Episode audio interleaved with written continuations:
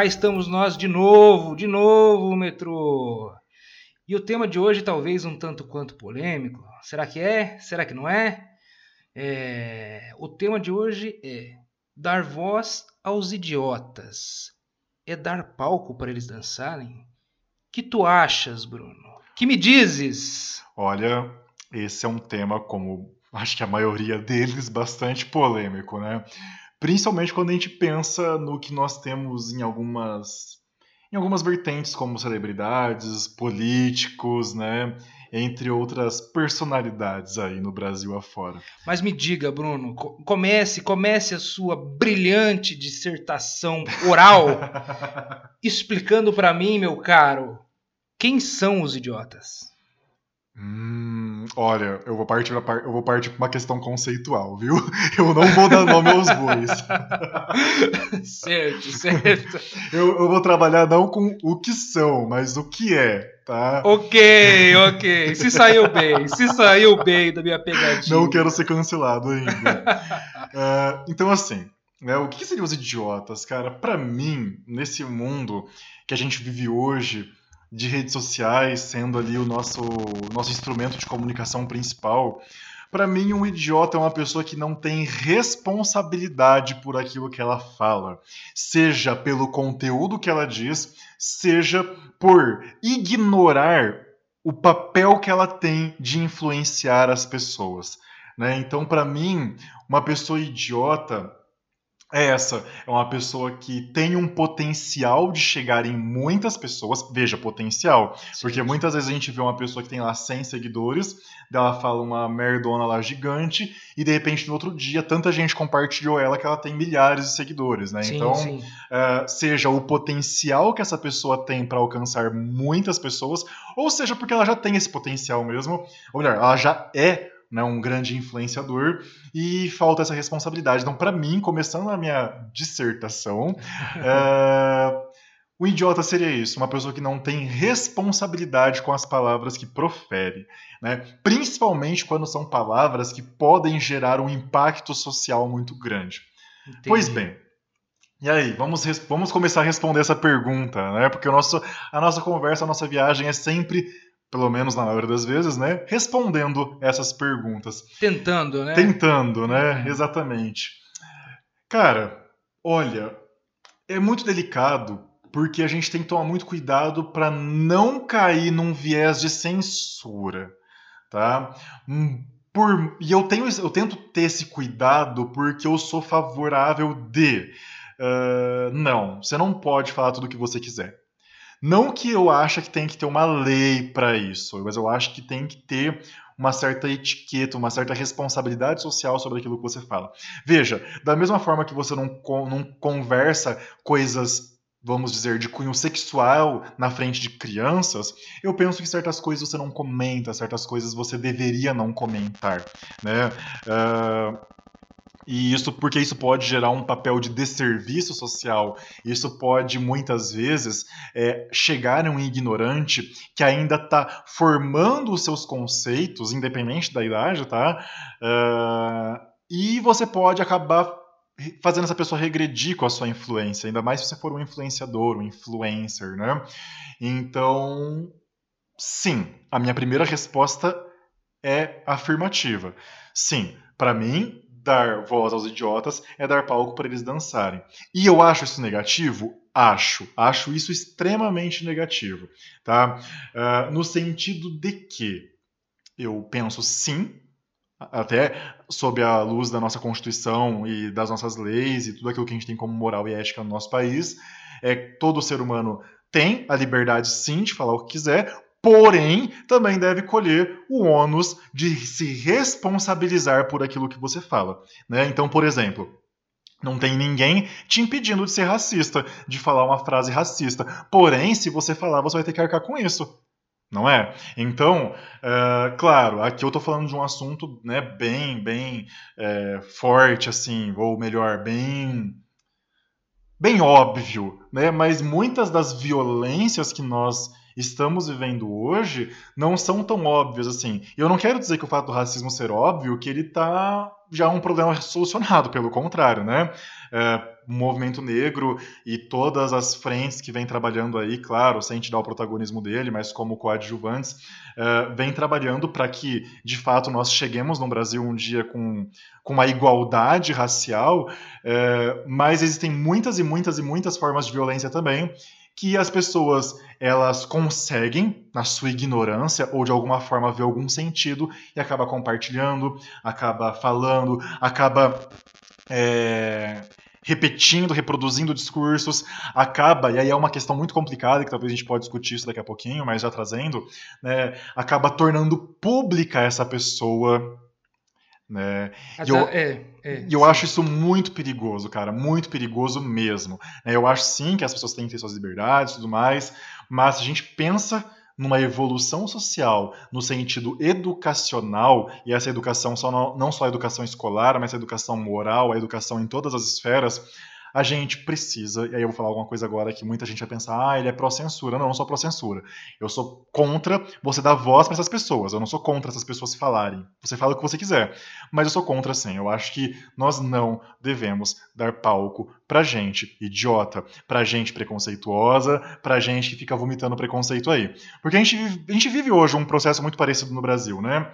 Eu lembro, cara, que há poucos anos atrás você não tinha gente tão corajosa aí para assumir que é racista, que é homofóbica, é, para assumir que tem ódio, que tem repulsa pobre, é, entendeu? É, eu percebo que houve um processo sim cultural no Brasil, um retrocesso que encorajou essas pessoas, porque houve algum, ou surgiram do esgoto algumas lideranças que fizeram muitas pessoas que já eram preconceituosas se mostrarem, mas eu vejo também muitas pessoas que estavam em processo de desconstrução, e a gente não pode julgar a velocidade de cada um, né? Cada um tem o seu processo, a sua velocidade, e que retrocederam por conta dessas más influências. Não estou passando pano, estou apenas tentando entender o processo como todo mundo. Então, sim, Lucas, respondendo no primeiro momento, eu acho que é dar palco para eles dançarem e que isso não deveria acontecer. Certo, certo. Bem, bem, bem. Acho que vou explanar um pouquinho e depois vamos, a, vamos às perguntas um ao outro, as provocações vamos. uns aos outros, um ao outro, né? Mas, cara, eu acho que o que me preocupa, sinceramente, não é nem tanto o que o idiota fala, sabe? porque o, o idiota ele é uma figura presente na história da humanidade desde creio eu, de que a humanidade é a humanidade, entende? Sim. É, com certeza, quando os ancestrais hominídeos estavam lá se esforçando para manter o domínio do fogo, eu tenho certeza que era dois ou três que estavam ali lutando para deixar o fogo aceso, enquanto tinha uma galera ali, porra, zoando pra cacete, entendeu? Urrando pra cacete, ou fazendo qualquer tipo de barulho que esse tipo de, de, de, hominídeo fazia na época. Mas eu tenho certeza que, que né, por exemplo, foi o, esforço de alguns poucos ali que aguentaram uh, uma, um batalhão de idiotas e de imbecis é, enxovalhando eles de, de besteira e de, de, de, idiotices. Então, os idiotas que falam é, não me preocupa tanto, porque falar idiotices, para mim, ele é uma coisa essencialmente humana e todos nós. Todo mundo fala, todo né? Todo mundo já foi, ou, ou, é idiota, ou já foi idiota. Idiota, idiota é, é não, não, não, não, não, vai cortar, a gente é. não trabalha com cortes. Não, ô louco, tem que cortar, Bruno. Ah, não, não vai cortar? Ah, os idiotas, eles. É, eles esquecem o, o que, que eles estavam falando, assim, por exemplo, no meio do podcast, né? Eles são. eles tentam se auto Não, você estava falando sobre esse efeito de que na sociedade, em todas as áreas, né? Meia dúzia se esforça ah, e sim. a maioria fica lá. Fica, fica lá tentando atrapalhar. Né? Então, assim, a, o, e o idiota falar não é uma coisa que me preocupa, porque falar idiotices é uma coisa essencialmente humana. A gente fala algumas idiotices às vezes de propósito, ou às vezes por ignorância mesmo, enfim. O que me preocupa, na verdade, é a galera que bate palma pro idiota que está falando, entendeu? Isso para mim tem que ser a preocupação. Idiotas falarem, cara, idiotas eles falam, eh, assim como as pessoas sensatas, as pessoas de bom senso também falam. É, o problema é você aplaudir o idiota. Eu acho que esse é o problema, entendeu? O problema não é você falar uma idiotice, porque você não está isento de falar besteira. Ninguém está isento de falar uma idiotice. Mas o problema, portanto, não pode ser falar idiotices, mas bater palma para idiota. Porque, ah, mas se você der voz ao idiota, você vai dar palco para ele. Pô, mas ele pode macaquear o que for num palco e não tem ninguém ali para assistir, ele nem para bater palma. Então, ele, em algum momento, ele vai se exaurir ali das suas idiotices e vai uh, provavelmente embora ou vai tentar deixar de ser um idiota, enfim. Uh, mas o, o, problema, a preocupação minha é quem bate palma para idiota, entendeu? E, bom, tentando aqui, bom, a gente está falando idiota, idiota, e a impressão que a gente dá é que a gente está sendo, sei lá, meio pedante, meio pedante, exatamente, né? exatamente, exatamente. Não. Mas assim, igual por isso que eu te perguntei, quem são os idiotas, né? Cara, os idiotas somos todos nós, entendeu? nós somos Sim, os idiotas. Não, concordo, concordo. Mas é, o, o, o, eu acho que a temática nossa aqui ela não é sobre você falar alguma asneira. A gente sempre é idiota em alguma área. É, a né? gente comete idiotices ao longo da nossa vida. E às vezes assim, não é nem idiotice de tipo falar. A gente comete besteira na vida, cara, que a gente fala, puta merda, olha que asneira que eu fui fazer, cara. Então, assim, a, a questão que, eu, que a gente está colocando não é, ai, você está separando o mundo entre idiotas e não idiotas. E não idiotas são aqueles que concordam com vocês, ou, ah, ou idiotas são quem discorda. Não, a questão não é separar o mundo de idiotas ou não, porque, igual eu falei, eu acho que todo mundo é idiota. Assim como todo mundo tem condições de tirar da sua própria vida uma determinada sabedoria e passar isso adiante, entendeu? E passar isso para frente, assim como você é capaz de passar a tua imbecilidade para frente, né? Você é capaz de passar talvez a sabedoria extraída de uma experiência de vida que você teve e que o outro talvez não teve. Então por isso que eu digo, a minha preocupação não é nem tanto quem é o idiota que está falando, porque assim pode ser amanhã pode ser eu o idiota que estou falando. Mas a, a, o problema é isso. O problema às vezes é ser eu o idiota que está falando e ter gente batendo palma para mim enquanto estou sendo idiota. Se tiver alguém batendo palma para mim, nunca tem. Mas se tiver alguém batendo palma para mim quando eu estiver, por exemplo, cometendo uma ação virtuosa, quando eu estiver exercendo uma conduta adequada, beleza. O problema é bater em palma para mim quando eu estiver errado. O problema é bater em palma para mim quando eu estiver sendo, igual você falou, por exemplo, preconceituoso. Esse é que é o problema, entende? É, é esse é o problema, não. É o que me preocupa. A, o, assim, finalizando essa minha primeira explanação, uhum. é, porque o que me preocupa é, são, é quem aplaude e não quem fala. Porque aí você começa a descobrir, cara, a quantidade de gente que bate palma para idiota que existe, né? Que não e... tem coragem de mostrar que é idiota, mas mas tem coragem de só... encorajar quem, Exato. quem, quem teve. Porque o... gera uma liderança, né? Exatamente, exatamente. Uh, mas eu ia, uh, meu caro Bruno, eu, eu, ia fazer, né, disse que a gente podia fazer umas questões aqui uns às outras, e, e eu coloco, você toca no, no, na questão censura, que é uma questão, eu sei, você sabe, uma questão bem complexa, Sim. e que vai esbarrar no famigerado politicamente correto. Né? Então, quando você diz, bom, eu acho que a pessoa ela tem o direito de dizer a idiotice que for, mas ela vai ter que arcar, com você foi bem específica, delas. com as consequências jurídicas disso. Inclusive, exatamente. É, porque, ah, então, só de repente para esclarecer, você pensa que, portanto, é, portanto, o controle dessa fala ele vai ocorrer juridicamente? Ou você acha que esse controle da fala do idiota da vez, ele tem que ocorrer de uma outra forma. Cara, eu acho que tem que ter uma, tem que ter duas vias, né? Certo. Eu acho que tem que ter a via jurídica para casos extremos, Né? Então, por exemplo, uma pessoa com comentário nazista, uma pessoa racista, uma pessoa com ideais fascistas, né? Que, nossa, nem é comum no Brasil de hoje, né? Uh, ironia, tá? Para quem não entendeu. Ah, Bruno, é... Bruno! Né? Bruno está, Bruno está flertando com o perigo. É, mas, é, assim, a gente, eu penso que tem que ter a via jurídica sempre, né? Uh, justamente para a gente lidar com esse tipo de caso. Mas, ao mesmo tempo, é, eu penso que tem que ter o papel educativo. E esse papel educativo, quem vai fazer somos nós, como sociedade, ou dependendo das posições que nós temos dentro de uma sociedade.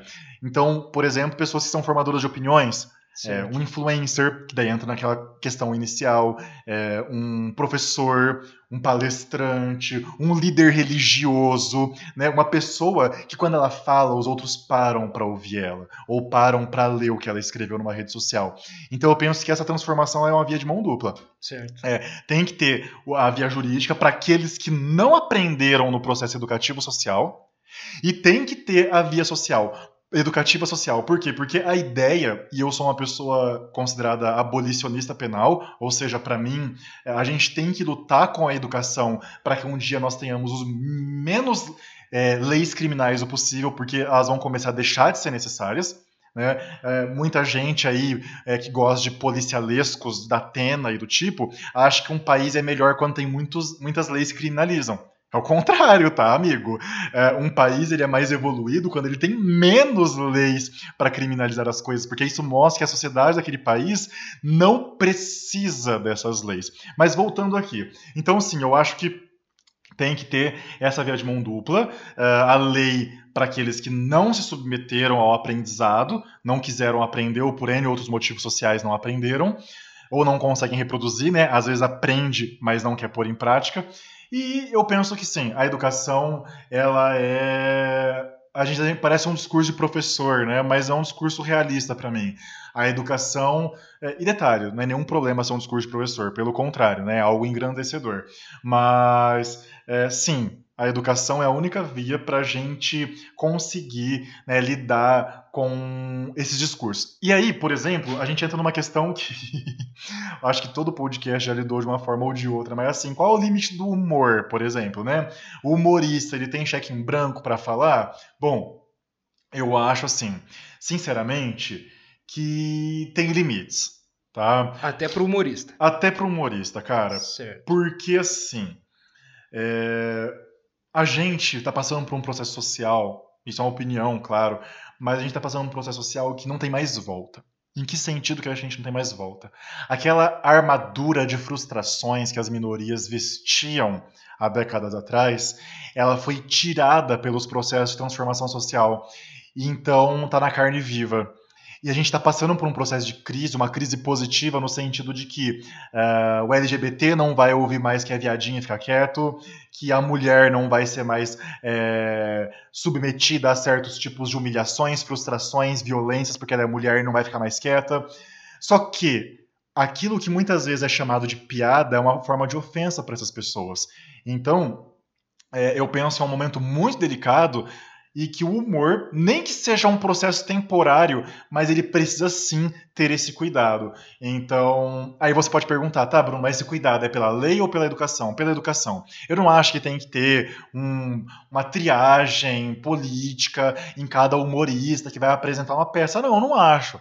Não acho. Eu acho que daí sim seria uma censura, aí sim seria uma, uma forma absurda de, de controle do que, as pessoas falam. Mas eu penso que a sociedade como um todo deve se educar a não consumir mais esse tipo de conteúdo, sabe? É, do tipo, ah, eu sei que um determinado humorista é, ele só sabe fazer piada com minoria. Então é rindo de LGBT, é rindo de mulher, é rindo de índio, é rindo de negros, é rindo de pobre.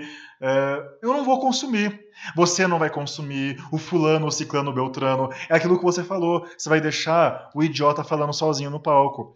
E nós sabemos que o aluguel de um teatro, o aluguel dessas estruturas são caras e ninguém vai para ter prejuízo.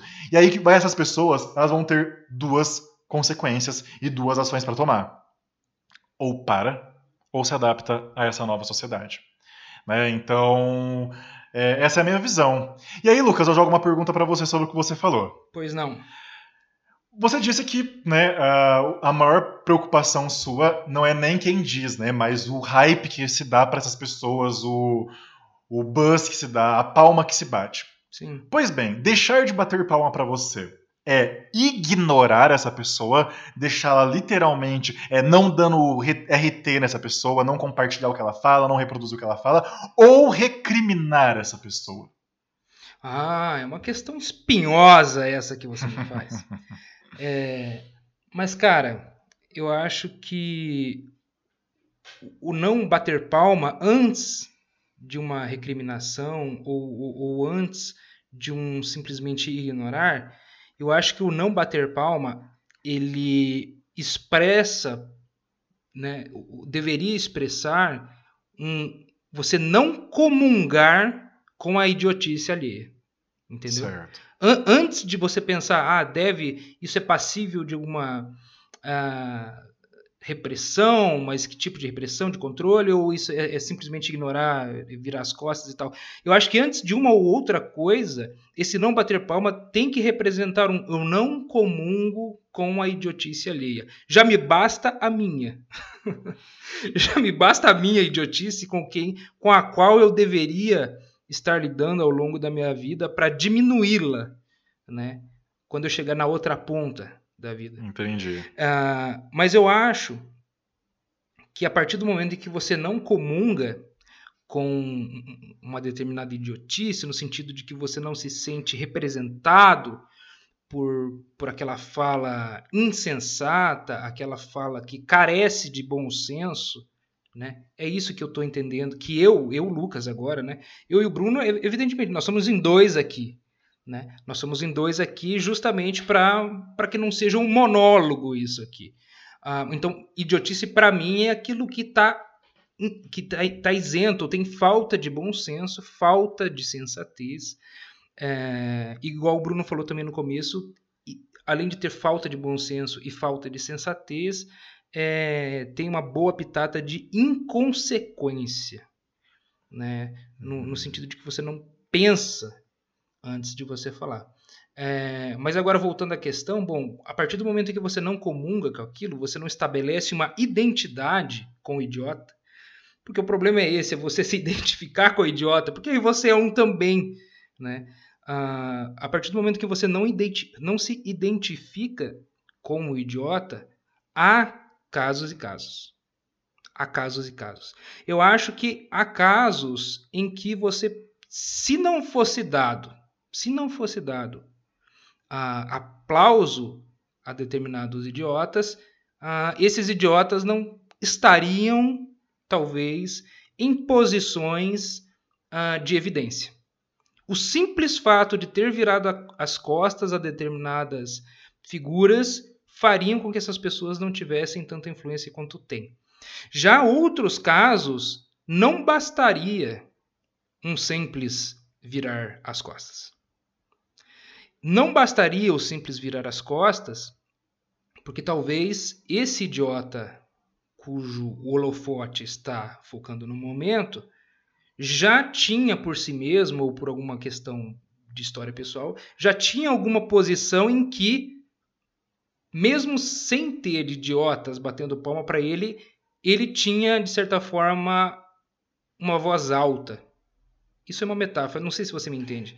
Ele ocupava uma posição, de certa forma, prestigiada. E que você deixar de dar buzz para ele não ia fazer diferença. Exatamente, né? porque ele ia continuar falando e a, e a voz dele uh, ia continuar chegando. Mas eu volto na, mesma, na minha própria questão. Bom, mas mesmo sendo um idiota poderoso, se não houvesse ninguém que comungasse com a idiotice dele, o poder dele não se sustentaria. Você está me entendendo? Porque para mim, portanto, a questão é anterior a virar as costas ou a tentar uh, fazer com que o idiota faça alguma conversão, conversão no sentido de mudança de sentido. Entendi. É, eu, eu acho que não. Acho que a preocupação tem que ser anterior. A tua preocupação é não se identifique com idiotas.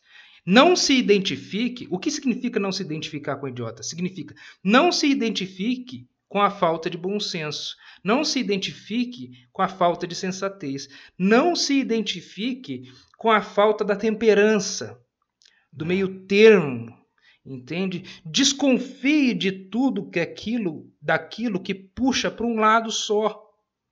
Aquilo que extrema ou esgota um determinado lado. Os bastiões da moralidade. Deixe, é, né? e, e, deixe completamente haver navios o outro lado da moeda. Então desconfie sempre que você vê, por exemplo, alguém ah, que está sendo focado pelo holofote e esse alguém está é, direcionando a, sua, verba, a sua verborrogia num determinado sentido e ele está tentando te convencer daquilo e extremo e absolutamente obtuso está extremamente limitado, extremamente parcial, entende? Eu acho que a parcialidade extrema, isso não significa não tomar partidos, né? Ou seja, não estou falando escutem apenas os isentões. Não, não estou falando disso.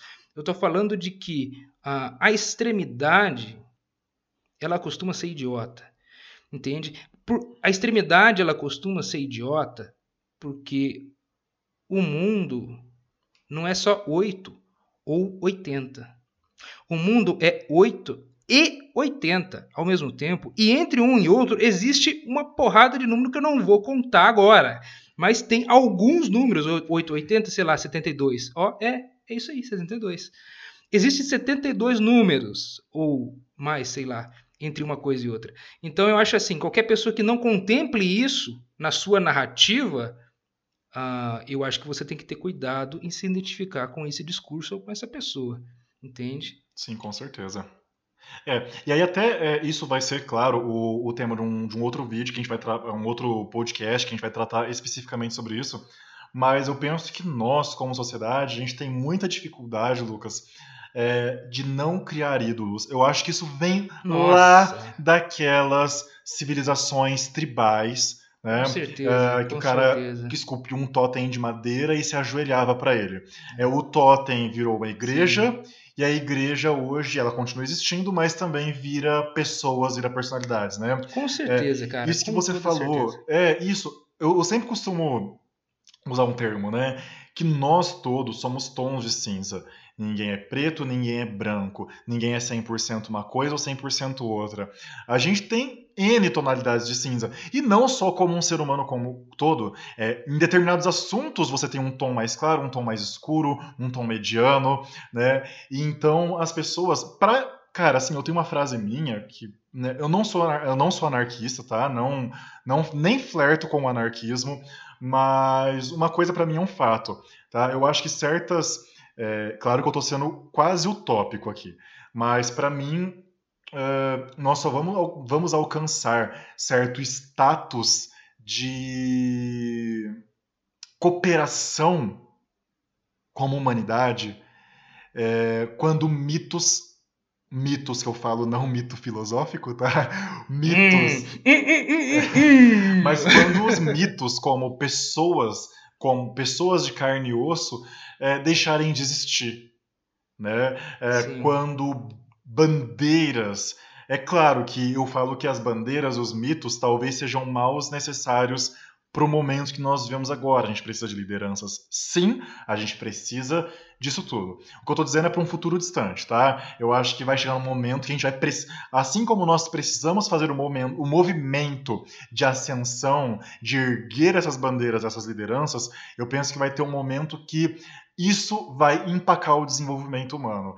E a gente vai precisar é, não eliminar todas, evidentemente, mas reduzir em grandes grupos, em grandes lideranças, em grandes é, nortes morais e éticos. Porque a gente não saiu ainda desse processo tribal, para mim é tribal, de você trocar o totem de madeira por pelo ah, fulano ah, de tal. Pelo fulano de tal. Daí assim, o fulano de tal, ele tem defeitos, ele mente, ele faz um monte de coisa, ele é um ser humano.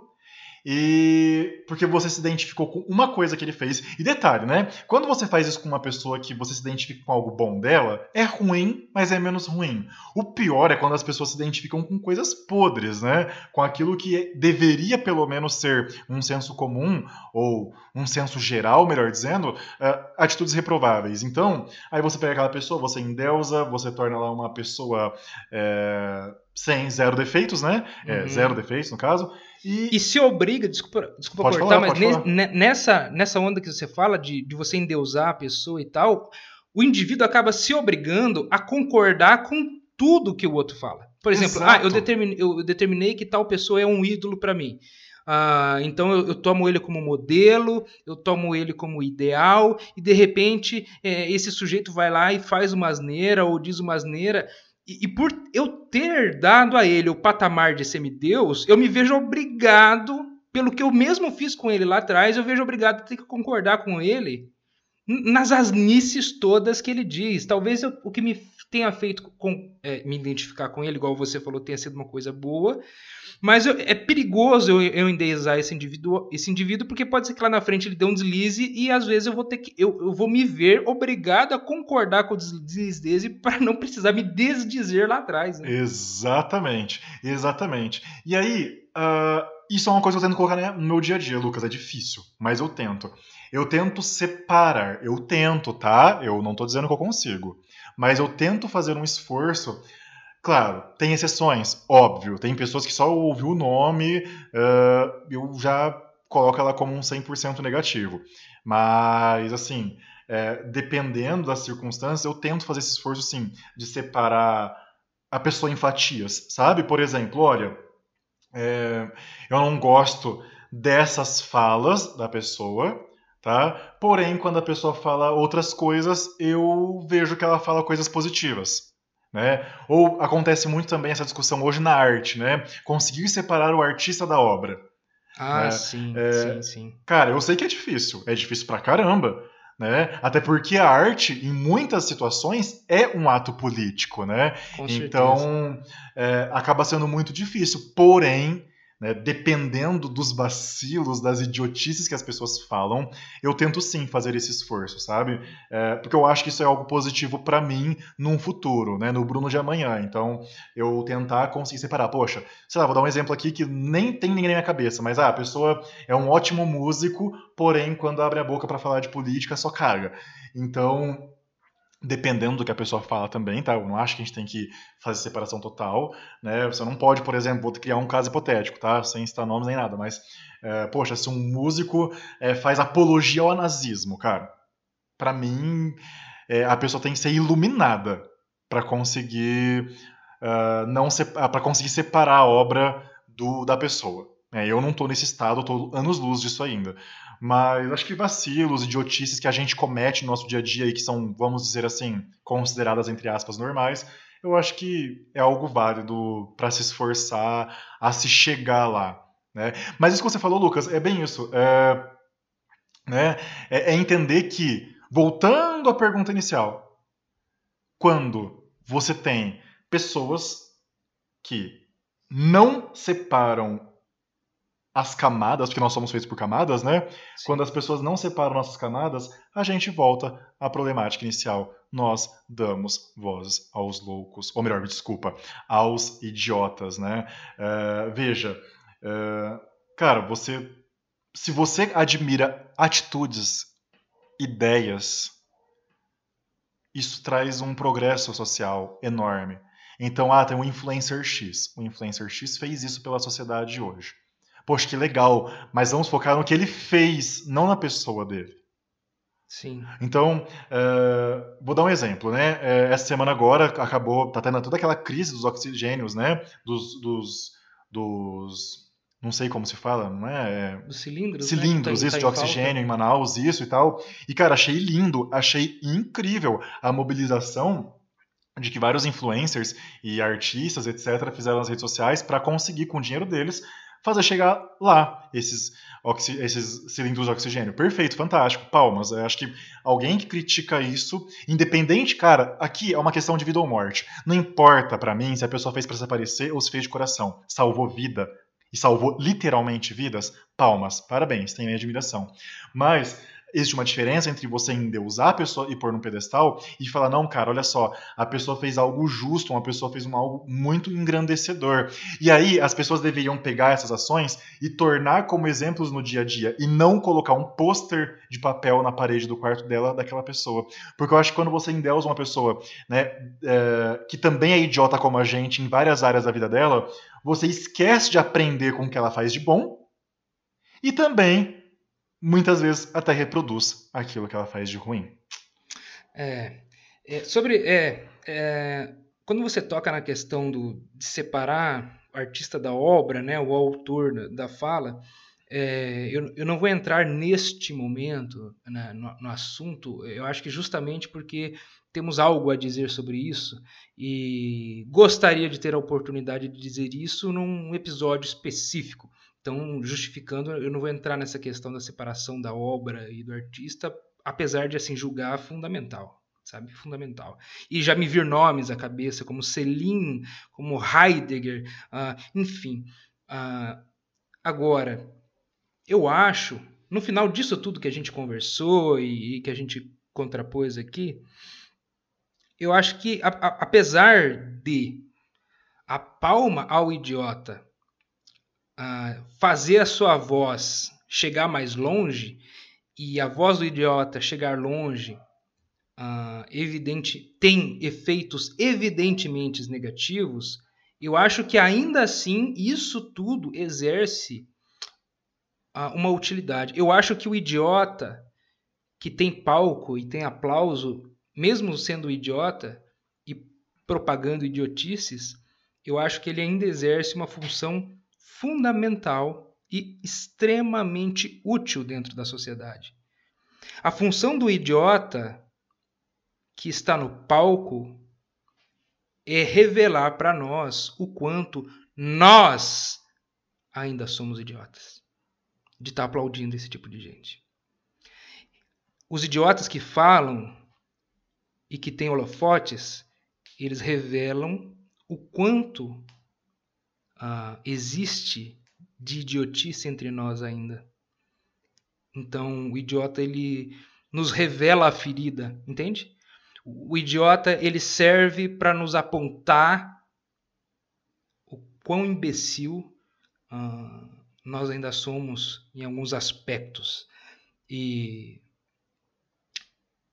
eu acho que deveria haver, haver um esforço no sentido de reverter isso. Uh, mas o que a gente acaba vendo na maioria das vezes é um conformismo com a idiotice, né? E, bom, eu não gostaria de terminar o episódio de hoje num tom tão triste e pessimista, mas acabou que pelo tempo, eu acho que as últimas palavras foram minhas. e eu sou uma pessoa tanto quanto trágica. Não pessimista, mas trágica. Né? Peraí que eu vou pegar o ah, violino ali para fazer um drama no final. É, toca, toca, um... toca, a música do Titanic ali, igual aqueles é. violinistas, barco afundando e eles tocando, né? Mas enfim, é isso, gente. Se vocês querem um finalzinho mais feliz, eu sugiro que vocês assistam o próximo episódio do Metrô 743 para ver se vocês dão o azar de pegar um final feliz. Muito obrigado pela atenção, muito obrigado pelos ouvidos uh, que nos disponibilizaram até agora. Um grande abraço, um grande beijo, espero vocês na próxima viagem. Obrigado, gente, toda a presença de vocês aí. Somos muito gratos a vocês todos, a vocês todas. Até o próximo episódio. Um grande beijo, um grande abraço. Obrigadão por tudo. Até lá. Tchau, tchau.